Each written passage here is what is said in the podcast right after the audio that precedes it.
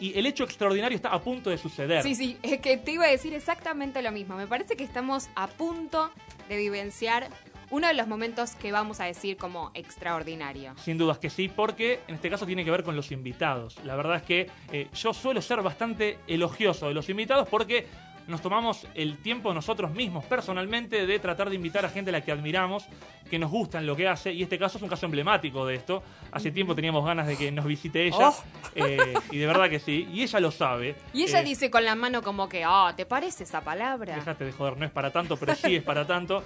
Eh, y por eso hoy hemos modificado la estructura habitual del programa, justamente por los invitados que tenemos. Y la, eh, la primera de las invitadas es una artista destacada a nivel nacional e internacional. Eh, si bien es argentina, está residiendo en México.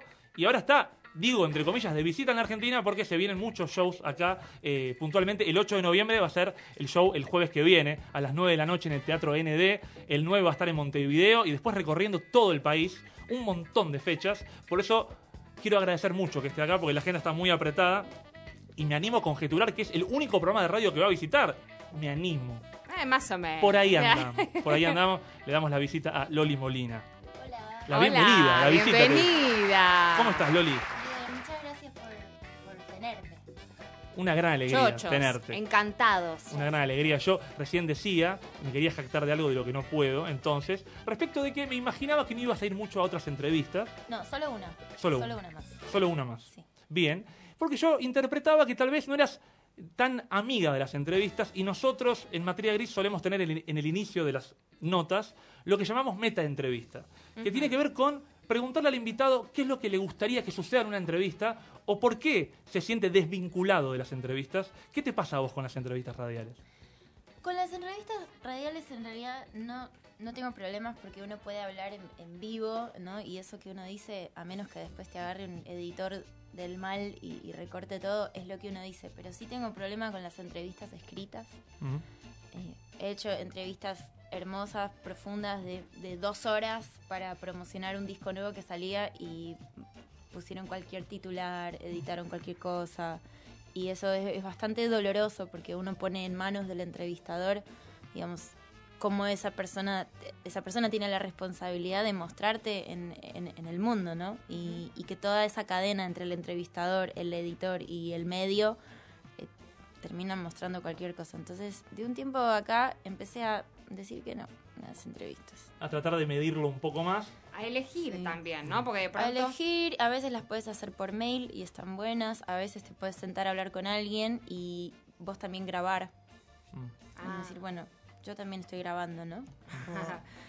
Como Y- armas de doble filo. Sí, y en general digamos que a lo, lo que le gusta al mundo ahora es que las cosas tengan muchos clics y muchos likes. Entonces muchas veces es mucho mejor poner un título polémico o, problemático que poner un título que diga tengo un disco nuevo que es hermoso y estoy contenta, por ejemplo. Eso no da likes, ¿no? No. Entonces ahí está mi problema. Muchas veces hablamos de eso. Acá hay un juego que se llama Contar Positivo que tiene que ver con hablar bien de la gente y de las cosas. Y decimos que es un juego aburrido porque en general no garpa decir No, cosas claro. lindas. Eh, suele ser bastante aburrido. Pensaba, te propongo algo que es para el cierre de la entrevista, que vos pienses el título y le pongamos ese título a la entrevista. Ok. Que, por ejemplo, estoy contenta. Y estaría muy bien, estaría muy bien. Eh, veremos cómo se desarrolla la entrevista para llegar a esa conclusión. Yo, desde mi lugar, me voy a jactar de algo, Leticia. Bueno, a ver. Me siento buen anfitrión en general. Que- bueno, acá hay unas palmeritas. Claro. Casi la tía Jonathan. La tía Jonathan trajo La- un montón de cosas. La tía Jonathan manifestó una merienda. Sí, sí, bien sí. potente. Eh, me vuelvo loco. y lo amerita. Y, y yo decía y, y pensaba al respecto que para ser buen anfitrión tengo que pensar qué quisiera el otro. Eh, entonces cuando viene un amigo a mi casa, pienso que si le gustan las gaseosas, tengo una bebida y si le gusta fría, en la heladera, por ejemplo. Y cuando viene un invitado, pienso en qué le interesa.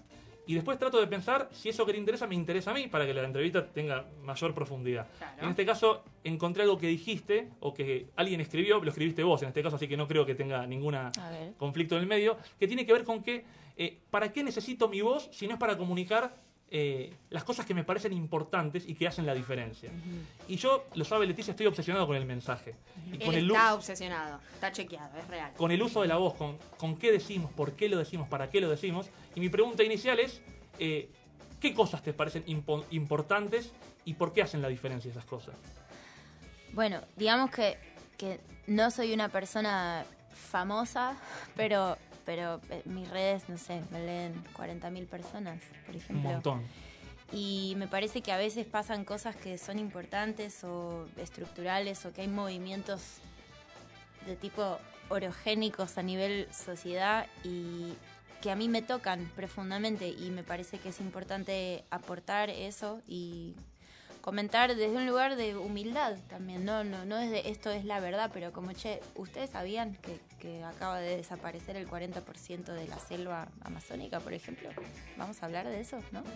Y por otro lado, eso entre otros temas, el aborto legal, et- etcétera, ¿no? Como, em, y por otro lado, también siento que las redes están bastante pelotudas, ¿no? Como que hay una cosa de, de mucha vanidad y está bien y, y- todos jugamos ese juego y, nos re- retroalimentamos, pero a mí no me interesa ser un artista que incluso en las redes que son así no aporta contenido.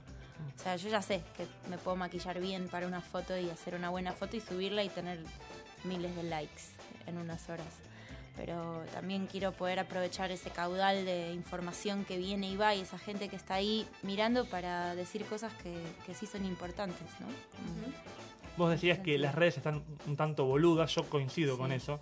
Eh, y, y también te leí mencionar algo vinculado a la música, en cuanto a que también la música a veces se contamina y que, que, eh, todas las canciones parecieran la misma de alguna manera. ¿Cómo, ¿Cómo haces vos para escaparle a esa contaminación y esos lugares comunes que contaminan la música justamente?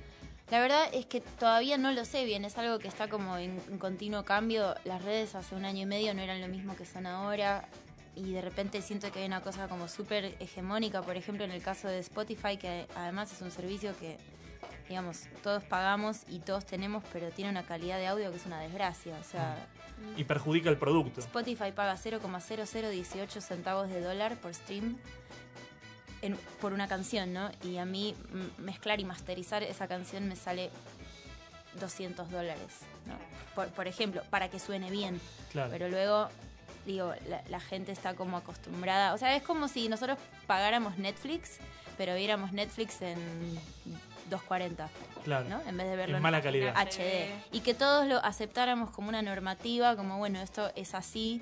Y es muy raro eso, ¿no? Y es algo que está pasando puntualmente con la música. Y es, es bastante loco. Y por otro lado, esta cuestión que también es normativa, de que los lanzamientos son los días viernes. Mm. Y a mí todos los viernes me llegan mínimo mensajes de ocho personas que conozco, que conozco, así, que me dicen, salió mi nueva canción, acá está para que la escuches. Y yo no puedo escuchar ocho canciones nuevas en un día, porque para mí escuchar una canción es irme al rincón con mis auriculares a reflexionar y a darle momento a eso. Y siento que hay un exceso de información y que es muy difícil que la gente realmente se siente a escuchar una canción entera, ni hablar de un disco, ¿no? Como que el attention span está como bastante dañado, o sea, cualquier cosa que dure más de 55 segundos es largo. Sin dudas. Y ahí Nosotros tenemos un problema, o sea, eso es un problema, hicimos con, con amigos un corto que duraba 2 minutos 12 claro. y hoy es largo. Yo lo paso y a los 30 segundos nadie quiere saber nada. Estamos aburridos, pero a mí también me pasa, ¿eh? O sea, a mí también me pasa que veo algo y que en un momento es como, bueno, ya, ¿cuándo, cuándo termina? Porque es una cosa Sí, en la el que poder de atención de hoy. en, en la que todos estamos como sumergidos y también los músicos queremos que la gente escuche nuestra música porque también, además de ser nuestra expresión y todo, digo, uno pone la música en el mundo porque porque eso trae algo que es que te permite vivir de eso. Mm. Porque yo no necesito poner mi música en el mundo para sentir que soy músico. Yo soy músico en mi casa, siempre lo fui. Mm. Pero digo, es muy difícil cuando uno sale al mundo y todo está tan torcido. La música se escucha como el culo, la gente no presta atención. eh, es como, no, no sé, es como, es un momento bien difícil, siento, como de transición, que si lo viéramos de más lejos entenderíamos a dónde está yendo, pero en el momento estamos en el medio, Claro. siento. ¿Y qué hacer uno que está ahí y de pronto dice, bueno, puedo sacar un CD o puedo hacer otra cosa, pero igual la gente sigue consumiendo a través de Spotify o, o esas cosas, entonces uno también tiene que... Claro, claro, por eso hay que estar ahí, porque si no estás ahí, estás afuera de todo, que realmente hay gente que lo hace y yo me saco el sombrero, que no tengo puesto, pero el sombrero metafísico. A mí no me da el cuero para no estar ahí porque yo sí necesito estar ahí para poder viajar y para poder moverme. Y hay algo mucho peor y lo voy a decir porque estoy muy enojada. Dígalo. Pero, por ejemplo, muchas veces para que te programen en un festival o, o para que te den bola o para que te inviten a algún lado, lo primero que van a hacer es ir a tus redes a ver cuántos seguidores tenés, ¿no? Y todos sabemos que eso se compra. O sea, que es posible comprar un paquete de seguidores y de un minuto a otro tener 30.000 seguidores más. O sea, tener un millón de views en YouTube, eso es fácil, eso se compra. Entonces digo, la misma industria eh, alimenta un- una práctica que está como basada en algo que, que no es real. Entonces, ¿qué hacemos? ¿Nos subimos a ese vagón y empezamos a comprar seguidores todos? ¿O seguís en tu camino, ¿no? Y vas sumando de a poco y rezás para que la persona que programa el festival pueda ver un poco más a través de eso, ¿no? No solo eso. Es muy, muy complicado. Es como súper raro y denso y confuso y la verdad es que yo no sé cómo se hace. Yo solo sé hacer lo que hago, intento hacerlo lo mejor posible, pero esto es súper abrumador. Yo pensaba que si convertimos en, en realidad la ficción, y una cosa que noto, que noto con tus seguidores y con tus redes es que son genuinas, porque toda la gente interactúa y casi te diría que tiene la misma cantidad de comentarios que de seguidores. Es decir, que todos se mueven en esa red porque todos de verdad siguen el producto porque les gusta de verdad. Eh, y yo pensaba en esto del mensaje, en esto de la realidad, en esto de la ficción. El otro día conversábamos con, con un amigo de por qué ganó Bolsonaro en, en Brasil. Jair Mesías Bolsonaro, mira el nombre que pegó, el actual eh, presidente electo de Brasil, y conversábamos respecto de que, primero, seguramente que el brasilero sabrá mucho mejor que yo eh, por qué lo vota. Estimo que habrá argumentos del tipo, la situación económica es mala, o los que estaban antes robaron, algo que me suena bastante de, Creo com- que lo escuché. ¿no? como argumento, pero lo que no se puede soslayar es que eh, estamos plenamente conectados. Como región, como continente, como, como mundo, ¿no? Sí. Eh, y entonces nosotros opinamos desde una red social tratando de, de- de basarnos en lo que vemos, en lo que nos muestran, pero en realidad no sabemos bien qué es lo que pasa. Eh, pero pensaba en eh, cómo actualmente, si vos te pones a mirar Latinoamérica, eh, la cual vos recorres ampliamente, y a eso quiero llegar con la pregunta a la que voy a terminar concluyendo, actualmente lo tenés a Trump en Estados Unidos, lo tenés a Macri en la Argentina, lo tenés a Bolsonaro en Brasil, el neonazismo está alcanzando el Alemania. 13% en Alemania. Sí, sí, sí, una Eh, cosa de loco. y en ¿Qué otros- está pasando con el mundo? Bueno, y antes tenías eh, a Kirchner en Argentina, a Lula en Brasil, a Correa en Ecuador, a Bachelet en Chile. Digo, evidentemente las cosas que pasan exceden lo puntual del país. Estamos plenamente globalizados. Y uno habla mirando las redes, pero vos viajás. Y vos viajás por todos los países. Y a eso quiero llegar. Quiero saber cuánto aprendés de historia, de lo que pasa en los países viajando con tu trabajo. Bueno, en general intento, cuando estoy viajando, intento hablar con absolutamente todos, sea desde el conductor del Uber, a la persona del hotel, al programador que me está llevando, intento como entender. Lo primero que hago cuando llego a una ciudad es preguntar, ¿cuánta gente vive acá? Mm. ¿Y acá qué, y acá qué gobierno hay? ¿Y acá qué, no? Como empezar a intentar, aunque a veces sepas, ¿no? ¿Qué, Mm. qué es lo que está pasando? Y digo, es muy complejo hablar desde afuera porque uno no, uno nunca tiene forma de, de conocer en profundidad la- las particularidades, ¿no? De, de- de cada cosa y, y los motivos de por qué están sucediendo las cosas. Creo que o sea, lo que sí te puedo decir es que en todos mis viajes por Latinoamérica no he conocido a nadie que me diga yo voté a Trump. Fíjate. Yo voté a, a Bolsonaro, de hecho todo lo contrario, o sea, mis amigos de Brasil, mis amigos músicos de Brasil están súper tristes. Em, digo, es, no sé, estamos viviendo un momento súper extraño de la historia donde también la fidelidad de los resultados en las elecciones también son súper cuestionables. El otro día salió una, una niña de 11 años, en 10 minutos había hackeado el, el sistema electoral de recuento de votos Fíjate. electrónico, ¿no? Una, una nena, un- sí, una especie de nerd así. Entonces, y lo de Brasil, digo, WhatsApp cerró millones de cuentas que eran bots, que mandaban publicidad y, y campaña. Claro, eso, eso Y fíjate también. la globalización, vos decías, se pueden comprar seguidores y se pueden inventar votantes.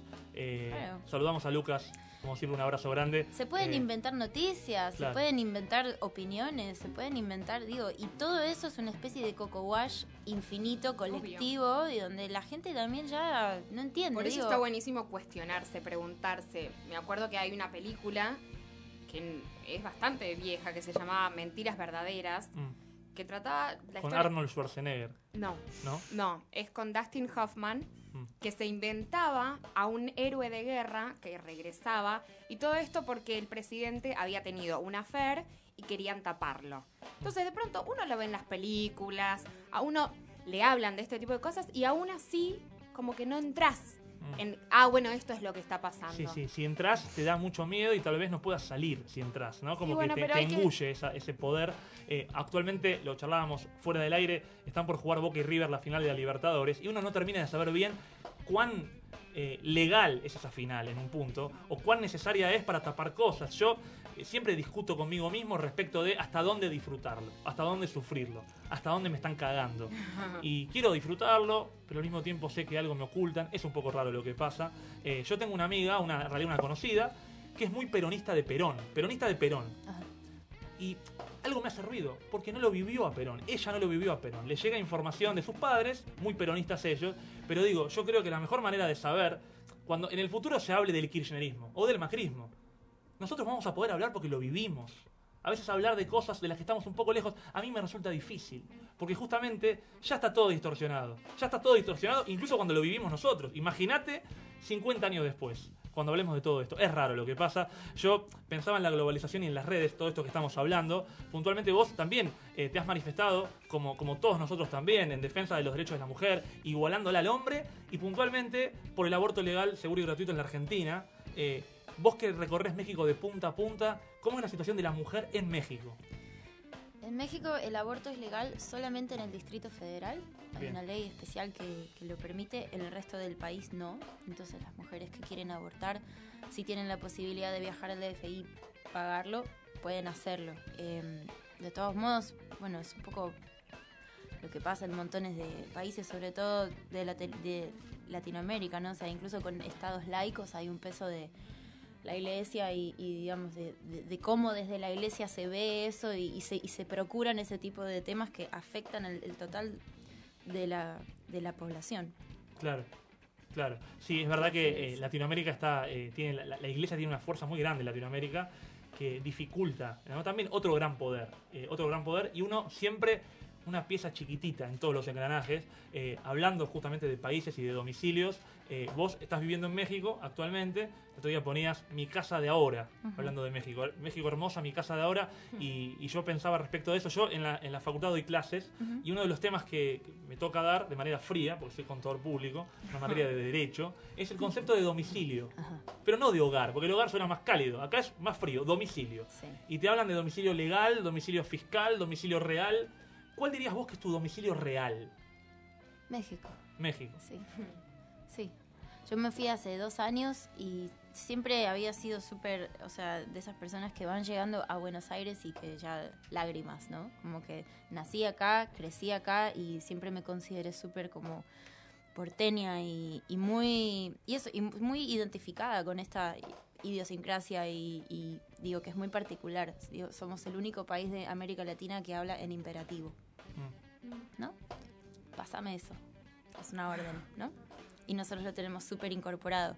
Cuando empecé a ir a, a México, hace... Wow, no me había dado cuenta de eso. Claro, porque Somos estamos, violentos. porque estamos inmersos en esto y está bien, digo, uno, uno no se da cuenta de qué color es el agua en el que está nadando hasta que sale de la pecera.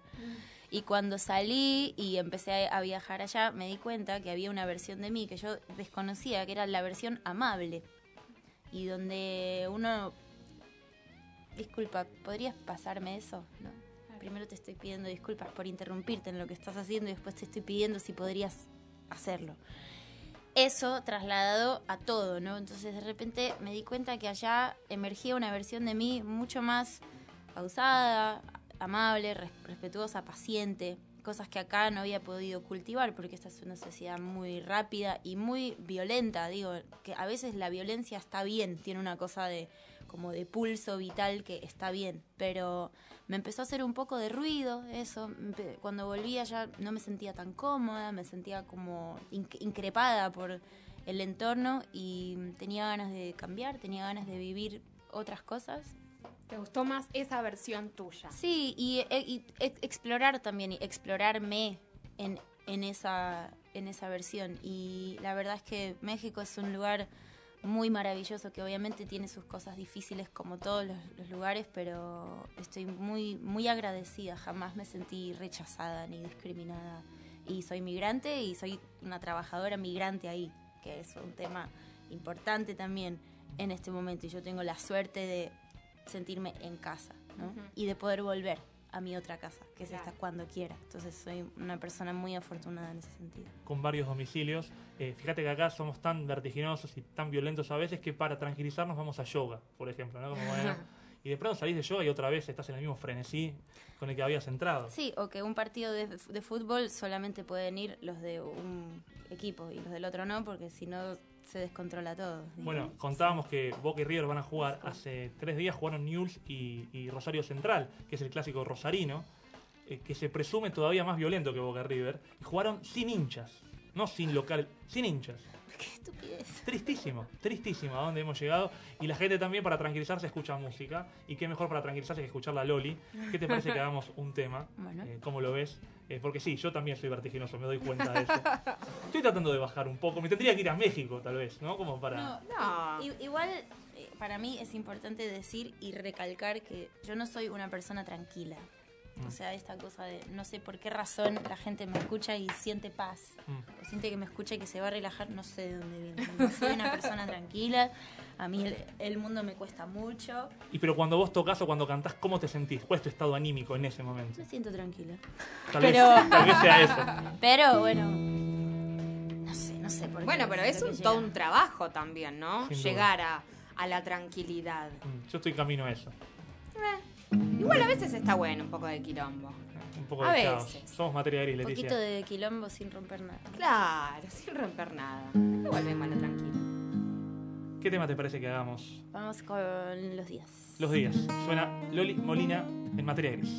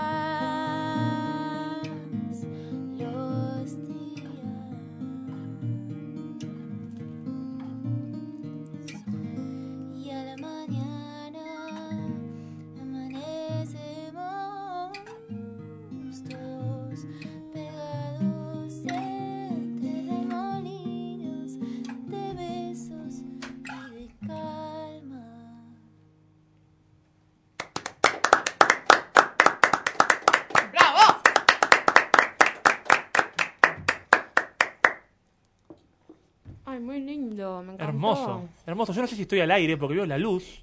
Estoy al aire, estoy al aire. Estoy emocionado también. Vos preguntás por qué uno se siente tranquilo. ¿Qué opinan ustedes? ¿No están más tranquilos ahora? ¿Como más relajados? A mí me pareció hermoso. Sí, no puedo hablar porque estoy con un bizcochito de grasa en la boca, Bien. pero La emoción llegó claramente a tu me- vida. increíble me pareció. Hermoso, de verdad que sí. Gracias. De verdad que sí. Quiero recordar a la gente que Loli va a estar el próximo 8 de noviembre, que es el jueves que viene, en el Teatro ND a las 21 horas, dentro de lo que va a ser una gira eh, muy extensa por el país y por Montevideo en este caso. Eh, ¿Querés que vayamos diciendo alguna fecha para ir contándole a la gente lo que se aproxima? Sin repetir y sin soplar. A ver. Uh. 8 de noviembre en Buenos Aires, 9 de noviembre en Montevideo, 10 en Colonia, 11 en Nueva Helvecia, o 15 de noviembre en Neuquén, 17 en Bariloche, 20 Paraná, 21 Rosario, 23 Córdoba, eh, San Luis el 24, Mendoza el 25, Mar del Plata el 29 y La Plata el 30. Feliz domingo para la juventud. El repechaje ganado sin repetir y sin soplar. Felicitaciones, Loli. Tremendo, tremendo. No paras un segundo. Es el llamado Trueno Tour.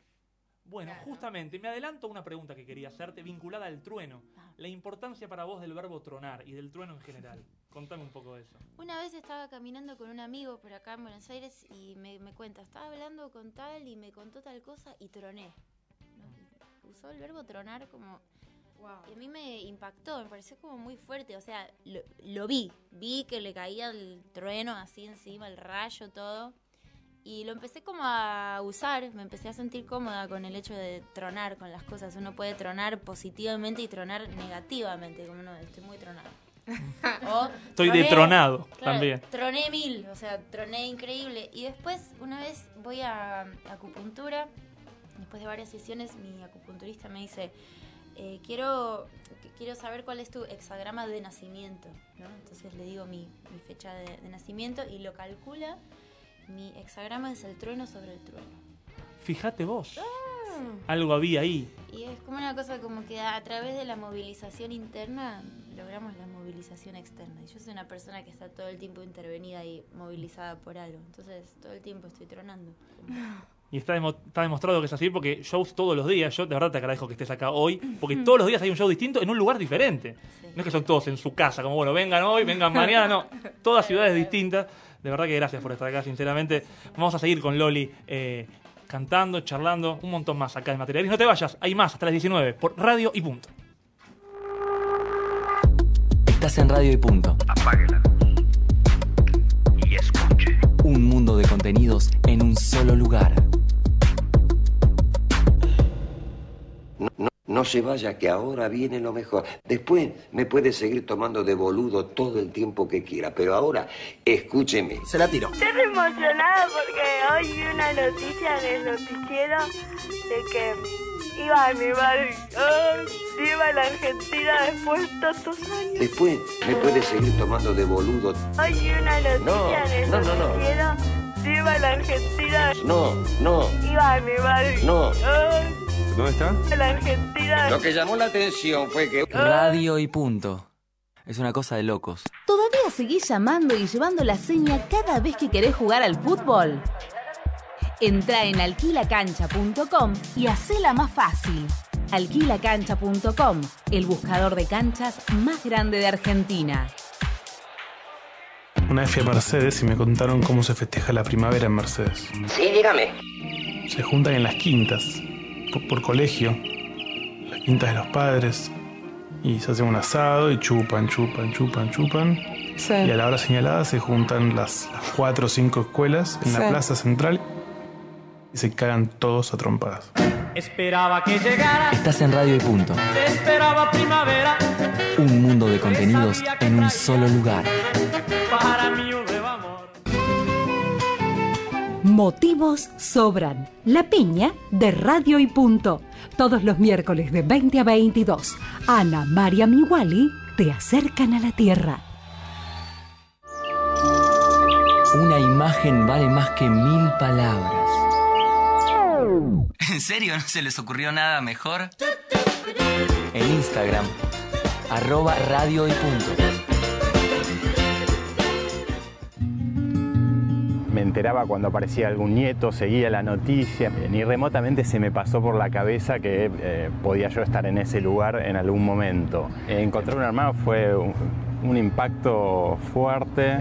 Objetivamente éramos medio desconocidos y sin embargo tiene una sensación de, como de volver a algún lugar del que me fui, digamos.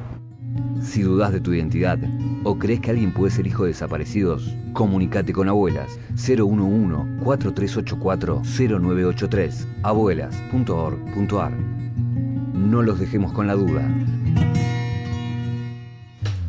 Escucha todo el contenido de Radio y Punto. Desde cualquier parte del mundo. Las 24 horas en radioypunto.com. Te agradezco mucho tu atención, ¿eh?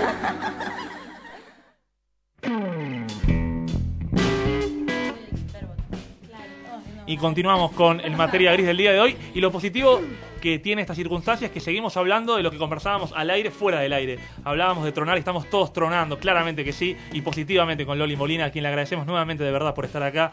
Eh, hablábamos de todas las fechas que se vienen y de que no paras un segundo y de que si bien vos decías no ser tranquila, me imagino que antes el vértigo no era tanto como lo es ahora. Tantos shows todos los días. No, obviamente eso fue algo como in- increciendo, digamos. Y también hay una cosa que, que- que intento practicar que es la administración de la energía. O sea, eh, bueno, antes de venir acá justo estaba en Estados Unidos de gira también, ¿no? Pero antes de eso estuve como tres semanas prácticamente en mi casa.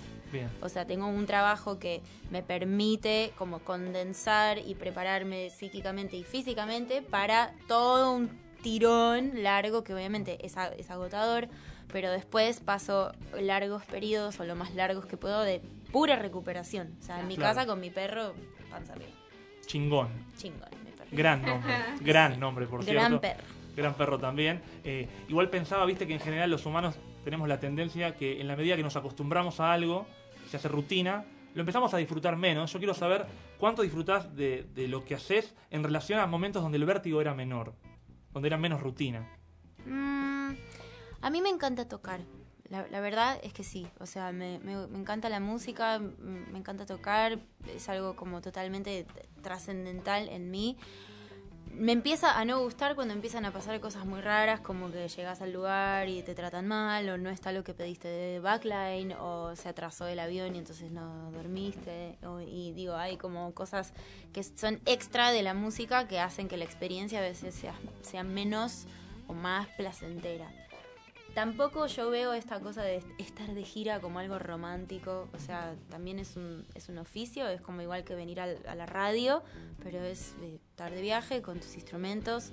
A veces me canso un montón y viajo sola cargando muchísimo peso durante horas, a veces voy acompañada, a veces no tenía ganas de irme de mi casa, a veces sí, a veces conozco gente divina, o sea, y, y- y todo eso, o sea, es igual que la vida, porque muchas veces me preguntan, ¿y cómo es estar en, en el escenario? Y una cosa de que está como ide- idealizado, ¿no? Y como estar en el escenario es igual que estar en la vida. Te distraes, lo pasas mal, te duele la panza mientras estás en el escenario, estás cantando, estás flasheando, estás meditando, estás conectado, estás cansado, estás contento. Pero en algún momento fue romántico, supo ser romántico en algún momento el estar de gira.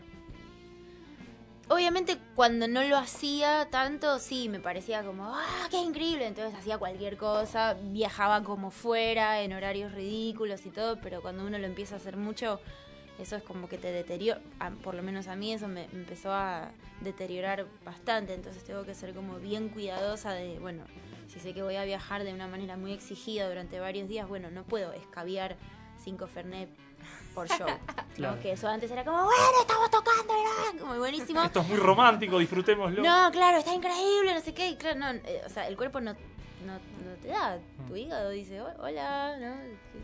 Después te duele la panza en el show. Después te duele la panza en el show, o después tenés la voz medio cascoteada, o no. O sea, no lo sé, pero digo, como hay toda una serie como de cuidados que hay que, que, que yo tengo que tener conmigo misma para transitar esto lo mejor posible, dar lo mejor y además tengo una responsabilidad enorme con cada uno que vino y pagó un ticket por venir. O sea, no doy eso por sentado jamás. Yo pensaba en, en los aspectos negativos que tiene el laburo. Vos decías encontrarte con gente que te trata mal o que falten cosas. Yo soy contador público y comparaba y me quedo con lo tuyo. Porque yo en mi caso lo que pienso es llegar a la FIP y que te digan, no, flaco, esto está mal. Puy, te rechazan. Me gusta más el aspecto negativo del artista, te digo, que el del contador, eh, pensándolo bien. Y no sé, porque si vos vas a tocar con tu guitarra eléctrica y tus pedales y en el backline pediste que hubiera un equipo de guitarra y llegás y no hay. Claro, también es un clavo. ¿Y cómo hacemos? Te dicen, no, bueno, pero salimos por caja directa que anda, anda bien, ¿eh? Y con ese tono, además. No, no, claro, pero no es mi sonido ese. Y yo pedí, no, esto lo mandé cuando lo pidieron, ustedes lo aprobaron. Ah, no, pero no hay. Ah. Bueno, o Sí, sea, no. al final la que está dando la cara por todo eso soy yo. El, Claro. es, ese sonido, digo, nadie va a responsabilizar al señor del backline porque el equipo no está. Yo pensaba igual en, en, en vos y tu herramienta. Y pienso que todo se podría resolver con vos tocando, porque eh, me pareces una guitarrista extraordinaria, eh, verdaderamente. Yo lo hemos tenido acá a Andrés Rodmistrovsky, que es un bajista extraordinario, claramente, eh, y me parece de los mejores bajistas que yo he escuchado. Y se notaba que el flaco es un apasionado del instrumento. Apasionado. El tipo tiene pasión, tiene talento, pero tiene pasión. Ajá. Y a todos lados con el bajo. Sí. Y yo a vos te pienso también apasionada por la guitarra. Eh, ¿Te pasa algo así? ¿Sucede? Alguna vez me gustó algo que leí tuyo que era, acá estoy con mi espada, Ajá. la única que, que, que puede matar sin que nadie muera. Ajá. ¿Cuál es tu vínculo con la guitarra, sentimentalmente hablando? La guitarra es una cosa increíble porque uno es un instrumento que está súper cerca del cuerpo, ¿no? Uno lo toca y vibra acá, ¿no? La guitarra está acá, en el, en el pecho, eso es algo súper fuerte. Yo no tengo una cosa romántica así de como, no, porque si no toco todos los días, de hecho hay montones de días que paso sin tocar, Mm. pero cuando me siento a tocar y me conecto con eso, eh, me siento realmente muy afortunada de tener como ese vehículo para expresar algo que no sé ni qué es, ¿no? Como que hay algo que a mí me hace bien de flotar en el, en el sonido, ¿no? Pero no soy de esas personas que, no, ahora estoy estudiando escalas todos los días. Tuve una época que estudié muchísimo, pero en una época puntual de mi vida y...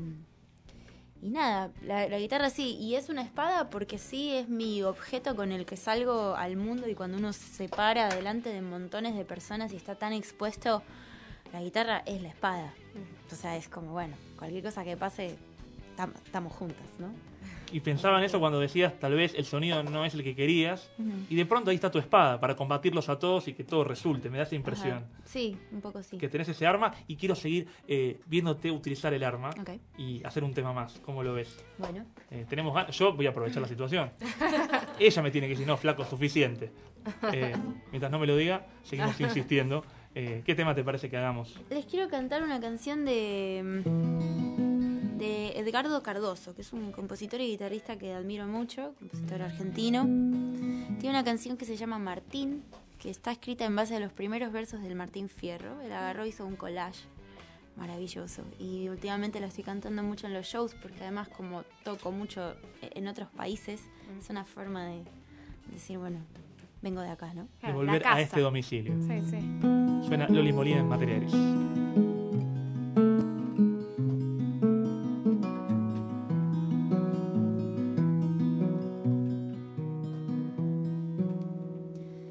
Me pongo aquí, aquí, me pongo aquí, aquí, aquí a cantar. Al compás del pensamiento, pensamiento extraordinario, solitario, solitario, solitario, el hombre solitario, una pena. Una pena solitaria, el ave, un ave extraordinaria, la vihuela. Una pena desvelada, Refrescada la memoria consolada, solitaria, desvelada, canta la vihuela. Canta santos milagrosos, canta santo entendimiento, ayuda, ayuda, Dios a la vista, la lengua ruda, añuda, añuda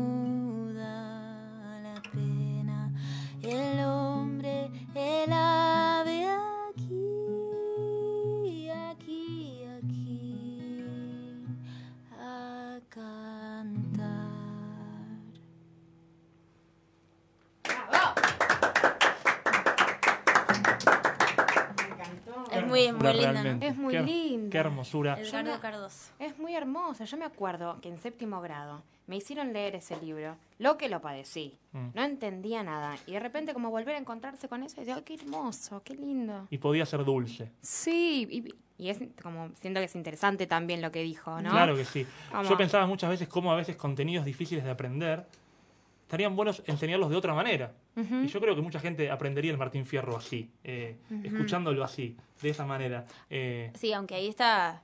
Claro. Hay como un collage. collage. Hay, hay- hay- hay un edit, ¿no? pero la esencia, está, Un edit. la esencia está puesta ahí adentro, Sí, claramente. y aquí Hablábamos, me pongo a cantar. Hablábamos recién de, de la guitarra, del instrumento. Hablemos de algo un poco más general y tal vez más abstracto, que es la música. Ajá. Eh, te leí decir que la música te salvó la vida, que es tu amiga, es tu compañera, es tu madre, tu medicina.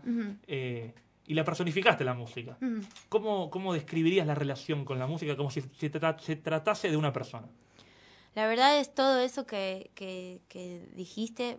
La, la música para mí es como una especie de entidad espiritual de lo más elevado que hay, ¿no? Como, y, y, y la verdad es que sí me ha salvado la vida. O sea, no tuve una infancia y un crecimiento fácil y, y la música fue mi, mi soga. O sea, si no fuera por la música y porque pude estudiar un instrumento y porque algo de ahí me mantuvo cerca de algo luminoso, probablemente hubiera terminado mal o no estaría acá. O sea, y por eso siento que es súper importante que todos los niños estudien música. Por eso siento que es muy importante que en todas las casas haya música y se cultive la cultura de la música, porque realmente es algo. E- Es, eh, creo que una de las únicas artes que es totalmente inmaterial. O sea, es aire que se mueve, pero en el momento en el que dejé de tocar no está más. Y sin embargo, sigue estando, ¿no? En- Queda en todos nosotros. en el actor hay un cuerpo, ¿no? Hay un, per- hay un personaje, en la pintura hay un objeto, la música no existe acá, no se puede tocar, pero sin embargo es, es como una flecha que nos atraviesa a todos y aún esté cantando en un idioma que nadie entiende, mueve, mueve cosas, es aire que se mueve. Qué hermoso, ¿eh? Wow. Yo Sí, creo que ahí tenemos el título de la entrevista. Más o menos, como va por ahí. La música es aire que se mueve. Me gusta, digo, que como... elija ella no, igual, ¿no? sí, más vale, re. Bien, bien. Pero como a, a mí Pero me llegó lo que Ustedes dijo. ya saben cuál va a ser el título, claramente. Tronemos, tipo. o Ah, algo así, claro. tipo, Lo elegís vos igual. Loli Molina truena en Buenos Aires. no sé. Bueno, elegilo vos, elegilo vos. Yo quiero que, lo, que pienses lo que vos dirías. ¿Cuál sería la- Vos hablabas del mensaje importante a transmitir. Y cómo, cómo se puede resumir un mensaje importante. Te doy tiempo todavía para que lo pienses.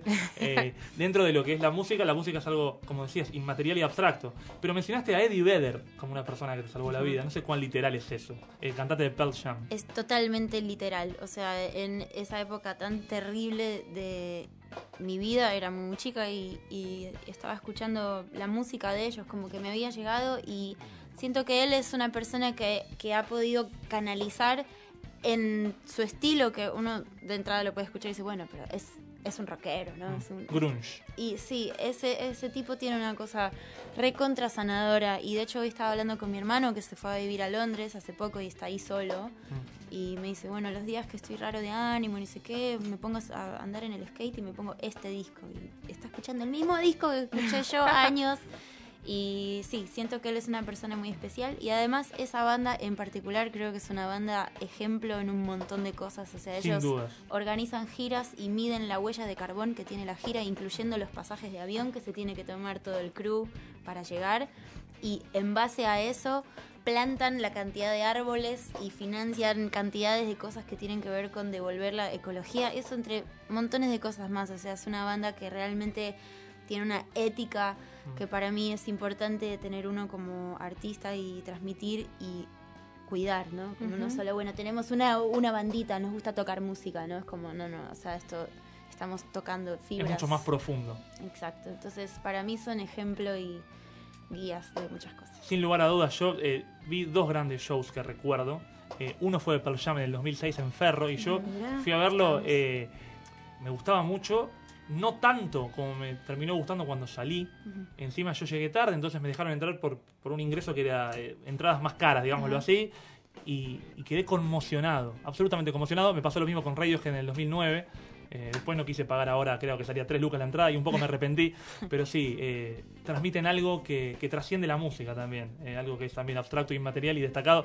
Gran valor de Vedder. También en su carrera solista, transmite, algo que, que claramente es hermoso. Es buen tipo, es buena persona, se nota. Eddie Vedder es buena persona, pero John Mayer, seguí el culebrón. Eh, Loli le abrió un show a- al tremendo guitarrista que es John Mayer. Sí. Pero, ¿qué onda los modales de John Mayer? No, mira, te digo, era toda una especie de operativo de seguridad que parecía así como la ONU, Claro. ¿no? Pero eh, finalmente me dejaron como conocerlo en el meet and greet y digo, es muy fácil hablar de afuera y decir, ay, ¿por qué? Pero digo, hay que contextualizar que esta es gente muy famosa. Gente muy famosa que también está muy intervenida. O sea, digo, yo no me imagino lo que es tener tantísimos ojos mirándote todo el tiempo, gente que te quiere tocar, gente que quiere cosas de vos, gente que quiere, ¿no? Y mm, lo saludé un poco, le dije, bueno, yo abrí tu show, pero vos no estabas. Ay, per- perdón que no estaba, no sé qué. Y lo que vi es un chabón súper intervenido, eso, como bueno, ya estoy cansado, veo gente todo el tiempo, estoy como en casi en pijama, me tengo que cambiar para salir a tocar. Y para mí es una referencia musical increíble porque, digamos, también es, digo, desde su primer disco hasta ahora lo he escuchado un montón y en él convergen muchas corrientes de música anteriores a él. O sea, él tiene un poco de Hendrix, él tiene un poco de Bogan, él tiene un poco de la canción folk americana y, y él lo sintetiza en una cosa como, si se quiere, pop. Y son todas cosas que a mí también me interesan, entonces es como una manera de tener más cerca todo eso. Es muy lindo de escuchar John Mayer, es muy lindo. Es un músico increíble. Después en su vida personal no tengo ni idea de quién o cómo es, pero. Pero aparte está bueno, está bueno también tratar de entenderlo, como vos decías, porque tal vez uno desde afuera, cuando no te atendió, medio que lo mal juzgás y después ves cuán intervenido está y lo entendés un poquito más, tal vez. A mí me pasa que a veces termino de tocar y ya me saqué mi maquillaje porque estuve maquillada muchas horas, estoy cansada y salgo. Y hay personas que quieren una foto y es como, real, odio las fotos. odio las fotos, pero porque no me siento cómoda con esa mirada. No sé qué hacer con mi cuerpo, no sé qué hacer con mi cara, me, me Bien, sien- me bien, siento bien. rara, no me viene Somos natural. dos. Y muchas veces los miro y les digo, no tengo ganas de sacarme una foto. Saquémonos una foto con, con los ojos o te doy un abrazo. A veces tampoco quiero que, me- que me abracen y está bien. O sí. sea, ¿por qué uno tiene que querer que los extraños vengan y te toquen? Y además, lo mejor que yo puedo hacer y todo lo que tenía para dar, lo acabo de dar todo Mm. en el escenario. No hay más. No hay más. El resto pertenece a mi vida privada. Como Mm. que si quiero darte un abrazo, no, eso es para los amigos, como Boniver, que es un artista que admiro un montón por muchas razones también. Él tiene una frase que dice, Faces are for friends. Mi cara es para mis amigos. Y la eh, presentación, digo, la rueda de prensa de, de su último disco fue con algunos periodistas y transmitida online con él de espaldas. Guarda su cara para el resto de la gente. Faces are for friends. Las caras son para los amigos. y Yo celebro que tu cara esté con nosotros hoy, entonces Gracias. es una gran alegría. Todavía no tengo tantas fobias tan... no tan arriba, pero igual nos pone muy contentos porque eh, entiendo que, y quiero agradecerle a la gente de Ainda Dúo, a nuestros amigos Yao y Esmeralda, porque han permitido que esto suceda eh, y estamos muy contentos. Los queremos muchos a ellos, eh, que han venido cinco o seis veces al programa y no van tampoco a otros programas de radio porque Por también lo mismo, sí, porque... gente de esas clases de fobias o de, Sí. o de, de además incomodidad. hicieron una canción hermosa. Los queremos mucho, verdaderamente que sí. Eh, yo te leí también preguntarte a vos misma, ¿quién seré cuando sea grande? ¿Vas identificando quién querés ser o todavía te parece que ser grande para eso falta? Yo creo que voy a devenir en una especie de vieja hippie que no le va a importar nada. Sí, porque porque eh, como tuve esta, esta crianza y este upbringing así un poco como rígido y duro y difícil, soy una persona con muchísima rigidez adentro y por ahí todos piensan que soy muy libre porque no sé qué, pero pero tengo eh, yo estoy siento que estoy a un 30% de mi capacidad expresiva y creativa y artística y, y ¿A un 30?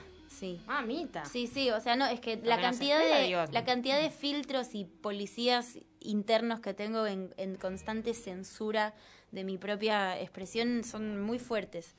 Y es algo en lo que trabajo mucho y siento que lentamente eso se empieza como a, a, a destrabar y nada, sí. Que se truene. Sí, creo Queremos que- ver el 100, Creo, ¿no? creo que voy a tronar mucho y, y ahí voy. ¿Identificás, ¿Identificás a alguno de esos policías? ¿Dónde, dónde te detuvieron? ¿Algún, ¿Alguna cosa que quisiste hacer y la frenaste? Mm, en general, digo, es como no sos lo suficientemente linda, no sos lo suficientemente talentosa, esto no es lo suficientemente bueno, esto con esto no te va a funcionar, esto es el bicho ese que todos tenemos, ¿no? Que, que, que habla y, y para mí sobreponerme a, a- a ese nivel de, de, de bicho interno es un trabajo diario, real. O sea, Sí. por ahí no parece, porque uno ve las fotos y parece que estoy totalmente en control, pero es un trabajo que tengo que hacer de todos los días, no darle de comer a eso, ¿no? Sí, a ese sistema que está ahí. Y que nos hace mal a todos, digo, todos estamos o muy arrugados, o muy viejos, o ya somos canosos, o, o no somos lo suficientemente jóvenes, o no es posible, o no tenemos suficiente dinero, ¿no? Es como... No para, y entonces es muy difícil. Y ciertos tipos de personalidades, como la mía, somos muy susceptibles a eso, y hay que pelear. Pero ya, ya. Ya van a ver. Vamos a colaborar con el ego, porque eh, viste que hay un lugar común, un lugar común clásico que no nos gusta nada con Leticia, tiene que ver con ¿Cuál? que todo tiempo pasado fue mejor. Ah, no, no, no. No me gusta ni un poco. Y otro lugar común que surge del desconocimiento es que ahora no hay talento nuevo en la música, en el arte. Y Ujú. haciendo este programa hace cinco años hemos detectado que no podemos decir eso porque hay muchísimo talento nuevo. El tema Y es qué talento. es tremendo. Y yo siento, y hablaba del ego, de eh, te siento una banderada de, de ese talento joven que, que- que va para adelante y que empuja. eh, y siento, entiendo, me parece, que tenés algo especial respecto de toda esta camada de muchos eh, jóvenes talentosos. Eh, y mi pregunta contable es, ¿cuál sentís vos que es tu valor agregado? ¿Qué, qué te ves especial? No sé si puedo responder esa pregunta porque justo es algo en lo que estoy trabajando. En realidad nadie es especial.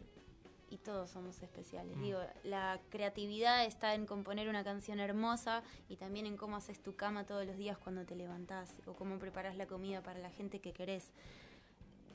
M- Me siento afortunada de haber podido desarrollar este canal que tengo con la música que me permite sobrevivir en todo sentido, ¿no? En un sentido espiritual, físico.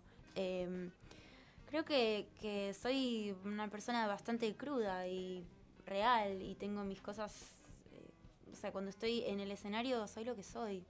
Es lo que hay. He tocado estando súper triste con un, bu- en vez- con un vestido y arriba me puse un buzo de Batman porque era el que tenía y porque no quería no quería que me vieran la piel.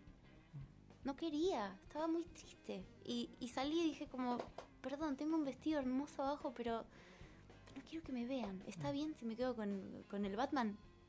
¿Entendés? Y, todos agitando a y creo que eso es algo que en una cultura donde, donde todos estamos fil- filtrados por eh, Instagram Mm. y por los...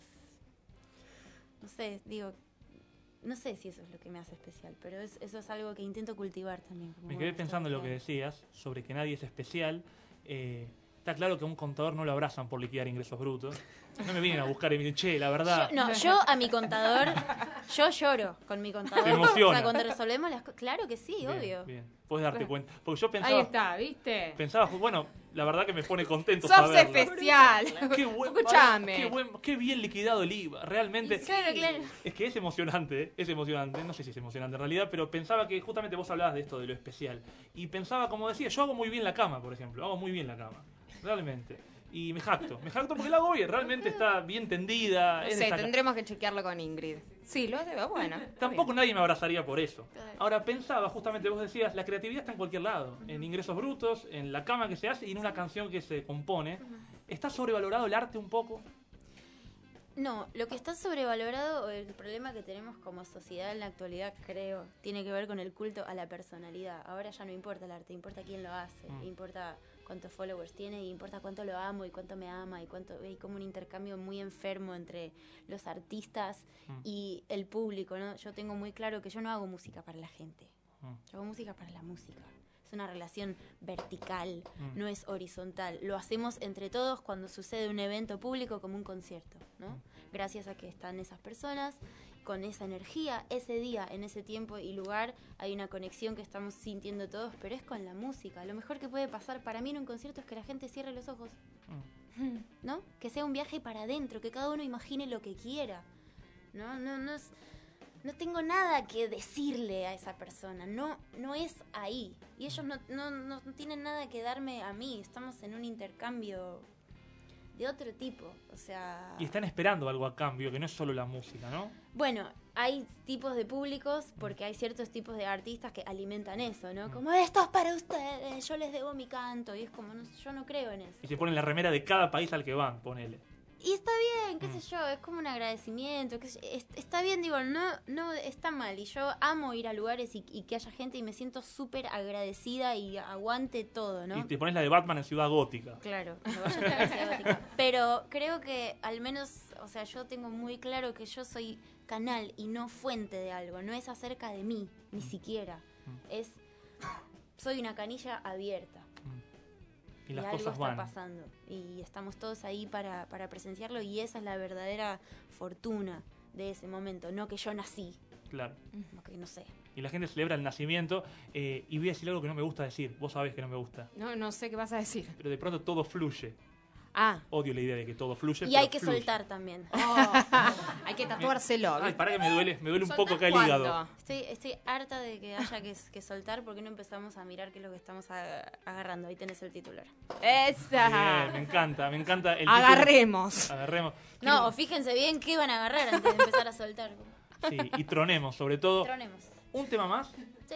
Excelente. Estoy muy contento, Leticia, te quiero decir. Yo también estoy contenta. Y en un rato va a estar viniendo, eh, Yo creo que ya está. y No lo podríamos decir que venga. por favor, Julián Lucero, eh, un gran invitado, un destacado artista, eh, que nos hace ¿Le el puesto de que en un rato que venga? Claro que sí. A Eso sí, ver, me lo lo queremos mucho. invitamos. Si tiene ganas, sí. Estamos muy contentos por su nacimiento también, porque lo admiramos. Pero Claro, sí, sí. Está re bueno que haya nacido. Yo soy re fan de él. Julián, bienvenido. Qué alegría. Bienvenido. Qué gran alegría. Claro, que estaba ya sentado. Lo invitamos. Loli Molina y Julián Lucero te saludan. Me siento muy dichoso en este momento, quiero decir. Te saludo, ¿Cuánto Julián. talento, che? ¿Cómo va? Bienvenido. Gracias, Loli, por estar con nosotros hoy. Gracias a ustedes. Em, ya que vengo de México, voy a tocar una canción mexicana. Muy bien, y recordémosle a la gente, Loli va a estar presentándose el próximo 8 de noviembre, el jueves que viene a las 21 horas en el Teatro ND, en la calle Paraguay al Sí, 900. atenti, quedan las últimas. Bien. La platea is gone. Y nada más. Sí, a- así que hay. No hay platea. Apúrenle. Vayan porque a tronar quedamos- y que fluya. O no, que truene solamente. Gracias, Loli, de verdad. Un gran placer.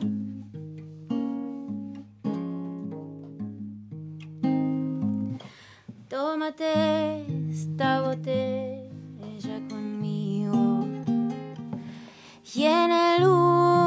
último trago